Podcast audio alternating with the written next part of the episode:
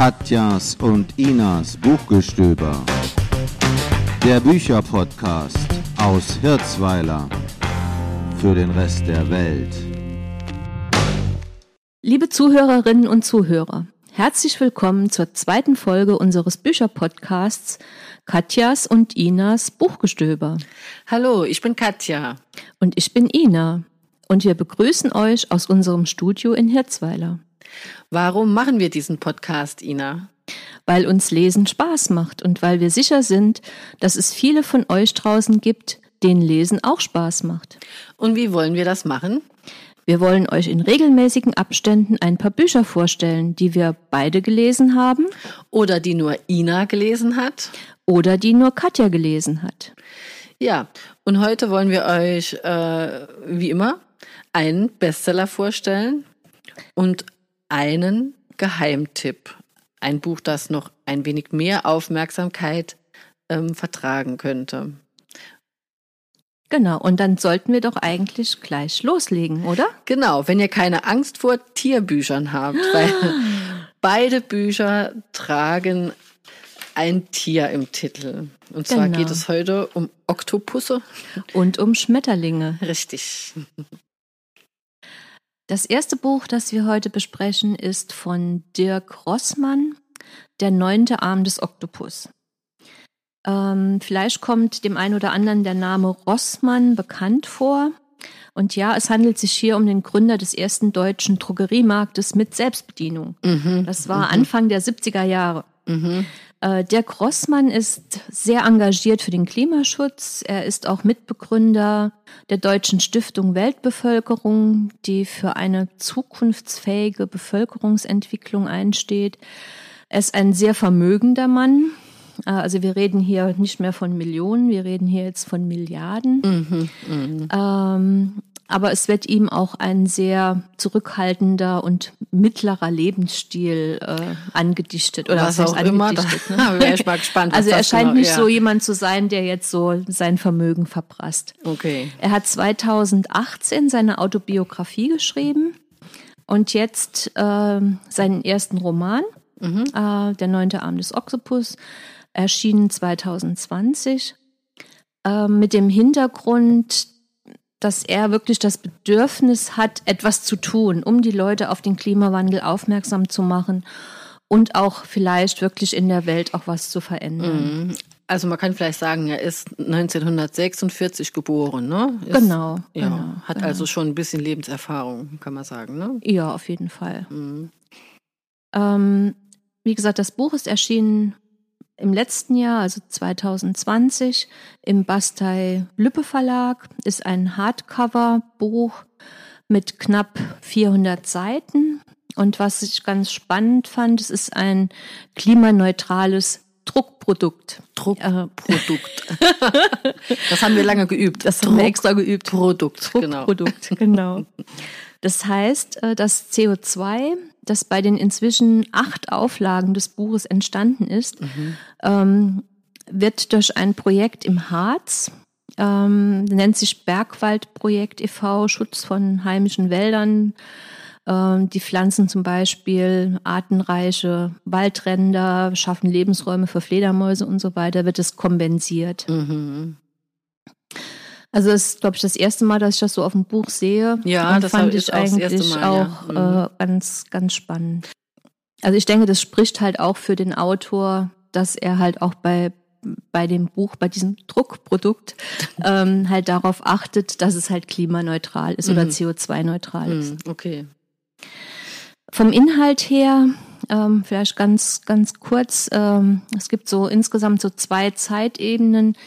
Die erste spielt zwischen 2019 und 2025, die zweite im Jahr 2100.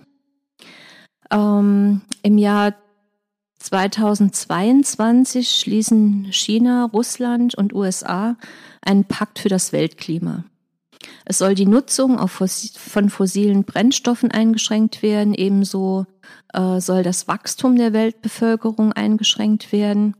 Es sollen tropische Regenwälder geschützt werden und das Geld für all das kommt, soll aus den Rüstungsfonds der einzelnen Länder kommen. Ne, das muss man sich mal überlegen. 2022 China, Russland und die USA Genau. beschließen genau. eine Klimaallianz, Genau. wo sie ihr Geld, das sie normalerweise für die Rüstung ausgeben, ne? Ja, Ja, das ist schon eine ja. gewagte, eine gewagte Vision, ne? Aber, Ja. ähm, die Idee ist halt auch, dass kleinere oder das heißt kleinere Konflikte, will man, die will man jetzt wirklich nicht klein reden, ähm, um Israel, Palästina, Syrien, Irak, Iran, Libyen, Nordkorea und so weiter, sollen halt kurzfristig beendet werden. Und Länder, die sich nicht an die Gesetze der Allianz fürs Klima halten, sollen sanktioniert werden. Ja, Also genau. schon eine, teilweise wird auch der Begriff Ökodiktatur verwendet. Mhm. Das Buch selbst ist jetzt so in viele kleine Kapitel eingeteilt und springt so zwischen den beiden Zeitebenen immer hin und her, wobei der Hauptteil schon zwischen 2019 und 2025 spielt.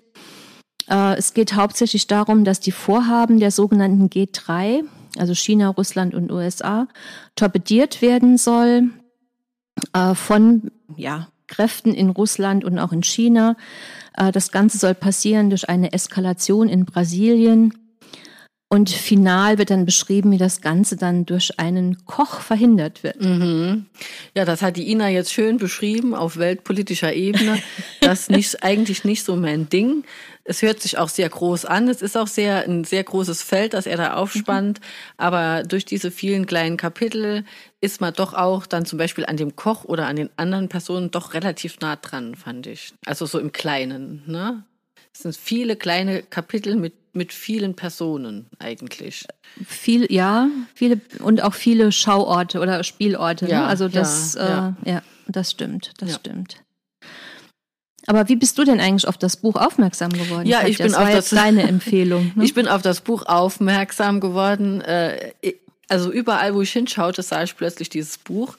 Äh, also in den Buchhandlungen, in der Zeitung, im Buchjournal, sogar im Fernsehen habe ich Werbung gesehen für dieses Buch.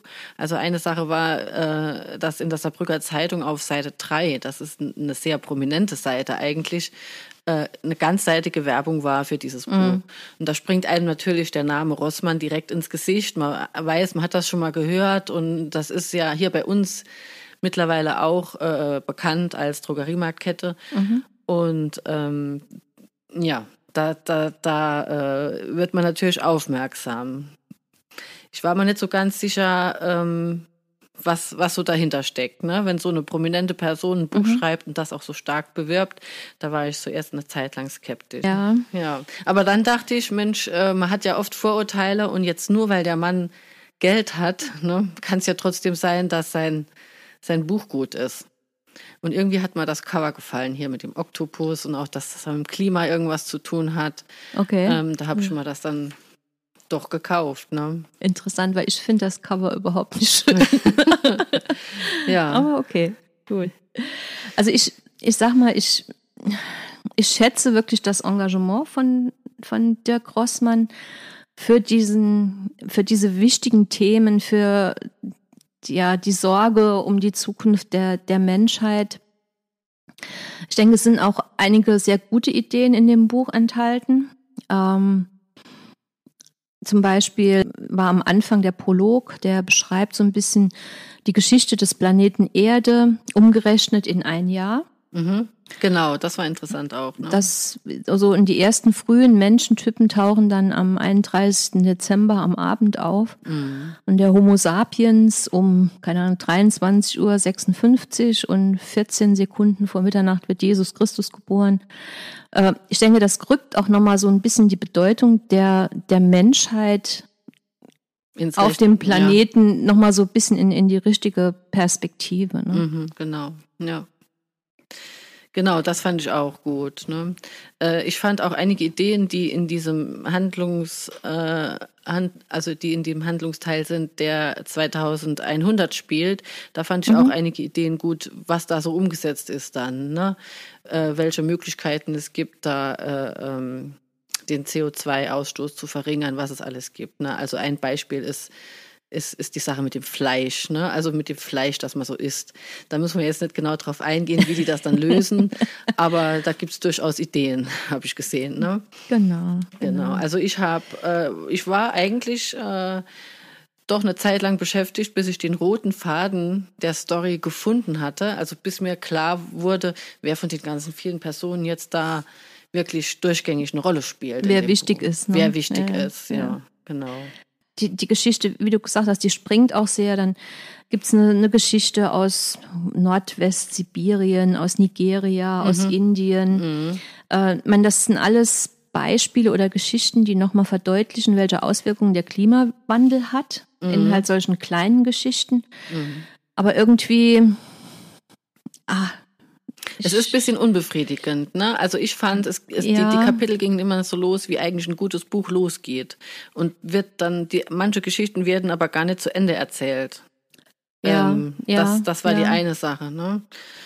Ja. Und, und was mir am Anfang, also mir ist es nicht so wirklich klar geworden, jetzt, warum die Supermächte jetzt genau 2022 diesen Pakt schließen. ne? Was bringt sie wirklich dazu, diesen Schritt zu gehen? Und mit den Ländern, mit denen sie eigentlich jetzt schon seit Jahrzehnten, naja, zumindestens Handelskriege ähm, oder sonstige Auseinandersetzungen haben, wirklich eine Allianz zu gründen. Ich meine, die, die Fakten über das Weltklima liegen ja jetzt schon länger auf dem Tisch. Also ist jetzt nicht unbedingt was, was Neues. Aber mir fehlt so dieser ausschlaggebende Faktor, dass jetzt wirklich Ja. was passiert ist. Also das ist mir in dem Buch auch nicht Der so klar rausgekommen. Punkt, ne? ne? Oder dieses, Genau. dieses äh, überzeugende Gespräch, das es ja irgendwo zwischen irgendwem gegeben haben muss, ne? Sonst würden die sich ja nicht zusammentun. Das hat mir auch gefehlt. Also mir hat sowieso einiges äh, gefehlt. Es sind 400 Seiten. Also aus dem Stoff hätte ich mich gefreut, wenn es 800 gewesen wären. Vielleicht Mhm. Ja. einfach ausführlicher, mit ein bisschen mehr Ruhe geschrieben. Äh, also ich fand es jetzt nicht schlecht zu lesen, wenn man nicht zu, zu kritisch rangeht. Ne? Aber es hat schon, ja, man darf nicht zu hohe Erwartungen haben, finde ich. Also ich denke, die, die Story an sich ist, ist interessant. Die Ideen, die da drin sind, sind interessant.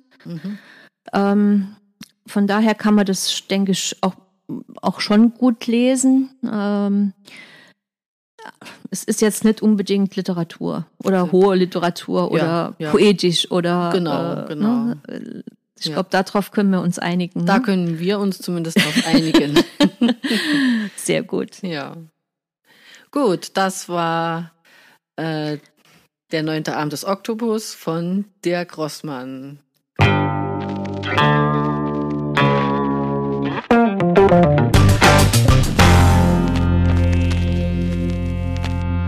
Das zweite Buch, das wir heute besprechen, heißt Die Entzifferung der Schmetterlinge von Stefan aus dem Siepen.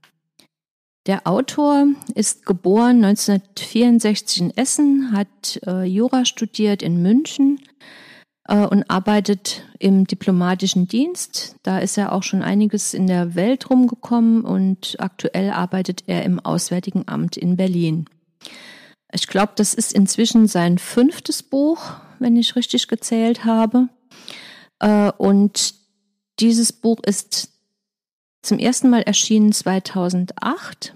Mhm. Äh, Wir lesen aber, oder Katja hat gelesen, die Ausgabe von 2013 aus dem DTV-Verlag. 219 Seiten, Paperback äh, und kostet oder hat gekostet Hat gekostet, 2013 kostet immer noch. 9,90 Euro. Ähm, der Roman geht über einen liebenswerten Antihelden, absurd, komisch und voll bezaubernder Poesie. Das war zumindest die Beschreibung, die ich zu diesem Buch gefunden habe. Und jetzt wird mich interessieren, Katja, wie siehst du das? Ja, also es gibt in diesem relativ kurzen Roman eine einzige Hauptperson. Das ist der Peter Nauten. Das ist dieser liebenswerte Einzelgänger. Manch Psychologe würde vielleicht sagen, das ist so einer, den würde man, wenn man es denn müsste, am unteren Ende des Asperger-Spektrums einordnen. Das ist so Okay. ein leicht autistische Züge. Ähm, da gibt's ja mittlerweile in, in den Medien, in Büchern oder auch in Fernsehserien einige Beispiele. Die einem da einfallen. Also mir fällt da auch gleich der Sheldon ein aus der Big Bang Theory. Das so ungefähr, äh, okay. so ein paar Ähnlichkeiten schon da. Also, aber dieser Peter Nauten führt halt das Leben von so einem Einzelgänger. Schon als Kind hat er einige seltsame Eigenschaften. Er wächst in, in einer alten Villa auf mit seinen Eltern, also mit seinen Eltern, die auch dort wohnen. Äh, sein Vater ist irgendwie passenderweise Neurologe. Und äh, da ist irgendwie nur die Hälfte des Hauses bewohnt. Also es gibt einen großen Garten. Ähm, ja, und äh, äh, Räume, die bewohnt sind, aber es gibt auch eine Unzahl an Räumen, die einfach voller Gerümpel stehen, wo er dann immer als mhm. Kind rumstreuend, meistens alleine, weil den Zugang zu seinen Altersgenossen findet er eigentlich Zeit mhm. seines Lebens nicht. Ne? Ja, also vielleicht gerade so eine kleine Probe aus dem Buch, äh, die mir auch sehr gut gefallen hat, mhm. ähm, wenn er sein Elternhaus beschreibt. Äh, der Dachboden, zu dem eine ätzende Wendeltreppe emporführte, dehnte sich zu einem Labyrinth voller Verzweigungen und Unerforschlichkeiten, in dem auf Schritt und Tritt das Verirren lauerte. Der Keller war ein Gewirr aus staubigen und lichtlosen, von gefährlichen Spinnweben überwucherten Stollen, die sich wie der unterirdische Bau eines Tiers in alle Richtungen bohrten, bis hinaus unter die Wurzeln der Bäume und in die Gründe der Tümpel. Ja, ist das nicht eine tolle Sprache? Ne? Ja, ja, absolut. Ja, also das ist äh, die Sache an dem Buch auch, ne, diese Sprache, das ist der Wahnsinn. Ähm, ja, und dieser Peter Nauten, äh, weiß eigentlich schon recht früh, dass er im normalen Leben zu nichts Ordentlichem bringen wird. Und mehr aus Mangel an Alternativen als aus ursprünglichem Interesse studiert er dann alte Sprachen. Ist da aber wenig erfolgreich, weil er irgendwie auch nie in die Vorlesungen geht, äh, die zu seinem Fachbereich gehören, sondern einfach immer dorthin, wo es ihm gerade interessant erscheint. Er lässt sich so treiben. Später hat er eine Anstellung bei einer Versicherung, die er nach, die er nach kurzer Zeit ähm, verliert. Also das muss man gelesen haben, wie der dann äh, über seinen beruflichen Alltag schrei also schreibt, wie das beschrieben wird. Das ist äh, was sehr amüsant, muss man sagen. Er ist zwischendurch auch mal irgendwie verheiratet. Irgendwie, sag ich, ne? Weil ist es irgendwie passiert, ne? genau. Und äh, weil prinzipiell hat er mit den Frauen auch wenig Erfolg. Schließlich hat er so, so einen Geistesblitz, so eine Idee, äh, was er in seinem Leben wirklich anfangen könnte, wo er wirklich nützlich sein könnte, eine Idee, auf die vorher noch nie jemand gekommen ist. Und so erklärt sich der Titel. Da geht es nämlich dann um die Entzifferung der Schmetterlinge. Was heißt Entzifferung der Schmetterlinge? Ja, er hat ja alte Sprachen studiert, mhm. also auch alte Schriften, ne, Sumerisch und was es alles gibt, Keilschriften, äh, Hieroglyphen und so. Und er sieht in diesen Schmetterlingen, in dem Muster ihrer Flügel, äh, eine Sprache. Okay. Ja. Und er fängt an, sich diesem Thema zu widmen. Wie das dann äh, vonstatten geht und was er da rausfindet und so, das ähm, muss man nicht unbedingt verraten jetzt, aber es ist einfach köstlich. Es ist einfach okay. köstlich von okay. ihm zu lesen. Ja, und die Sprache, wie gesagt, die ist, äh, die hat mir sehr gut gefallen. Sowas liest man selten, ne? muss ich wirklich sagen. Das zieht sich durch das ganze Buch. Da gibt's keine, keine Seite, die nicht irgendwie hübsch ist, ne? von der Sprache her. So und voller neuer neuer Ideen, wie man was formulieren kann. Okay, also das mit diesem komisch und voll bezaubernder Poesie würdest du auf jeden Fall unterschreiben. Das würde ich 100 Prozent unterschreiben. Okay. Genau. Ja, ähm, das Buch, das äh, hat in mir noch eine ganz lange Zeit nachgeklungen, weil es ein sehr überraschendes Ende hat, mhm. über das ich auch nichts sagen will. Man denkt halt auch drüber nach, was macht denn unsere Gesellschaft eigentlich mit solchen Außenseitern? die ja in diesem Buch sehr liebenswert drüberkommen mit ihren Spleens, die auch irgendwie ein schweres Leben haben dadurch. Der ist nicht immer glücklich, also eigentlich ist er ganz selten glücklich. Vielleicht in den Momenten, wo er sich dieser Entzifferung der Schmetterlinge widmet und darin total versinkt. Aber in vielen anderen Momenten ist er nicht glücklich und äh, äh, welchen Anteil haben wir alle daran, dass Menschen, die halt einfach ein bisschen anders sind mhm. oder vielleicht auch ein bisschen viel anders sind, okay. dass die da Schwierigkeiten haben. und sich nicht willkommen fühlen, zum Beispiel. Also ich würde äh, dem Buch auf jeden Fall fünf von fünf Sternen geben. Es ist eine eindeutige Leseempfehlung. Es ist auch was, äh, das, das ähm, man gut an einem verregneten Wochenende lesen kann. Da kann man sich so richtig in diese Sprache reinfallen lassen. Katja, wo hast du dieses Buch eigentlich gefunden? Äh, an dieses Buch, äh, da bin ich drauf gekommen durch eine, ähm, eine Büchergruppe bei Facebook. Ne? Da gibt es ah, ja so, okay. so, Gruppen, wo man sich unterhält. Noch andere Gruppen als unsere Gruppe. Ja, ja, ja. genau. Und ähm, dort äh, wurde dieses Buch von jemandem äh, vorgeschlagen und das hat mich gleich äh, interessiert. Ja.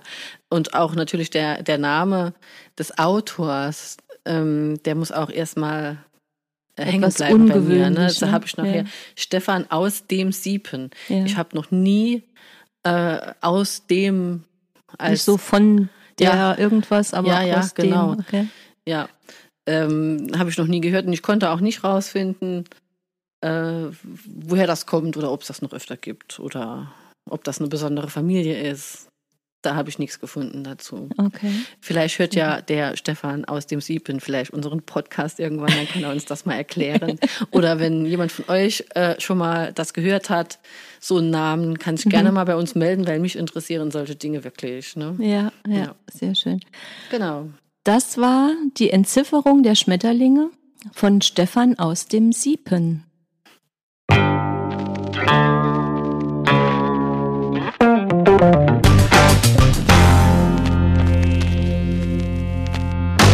Zum Ende haben wir noch ein paar Infos für euch. Zum Beispiel könnt ihr uns auf Facebook besuchen. Ihr könnt einfach Katjas und Inas Buchgestöber mal eingeben. Dann könnt ihr dort nachschauen, wie die Bücher nochmal heißen, die wir besprochen haben. Das sind die sogenannten Show Notes. Dort gibt es auch manchmal ähm, ein paar schlaue Sprüche oder Zitate oder auch weitere Buchtipps. Und äh, dann haben wir uns gedacht, auch heute stellen wir euch eine Frage des Tages. Ähm, die ist auch nicht so schwierig. Ähm, und zwar. Wo liest du am liebsten? Ja, wo liest du denn am liebsten, Ina? Im Bett. Oh, da haben wir was gemeinsam. Ich lese auch sehr gerne im Bett. Dort ist es einfach gemütlich. Und genau. du hast ja auch eine Katze. Ist sie dann auch dabei manchmal? Hm, manchmal. Manchmal. Genau. Okay, gut. Wer also Lust hat, uns das mitzuteilen, wo er am liebsten liest, darf das gerne tun. Auch äh, auf unserer Facebook-Seite einfach eine Nachricht schreiben oder einen Kommentar.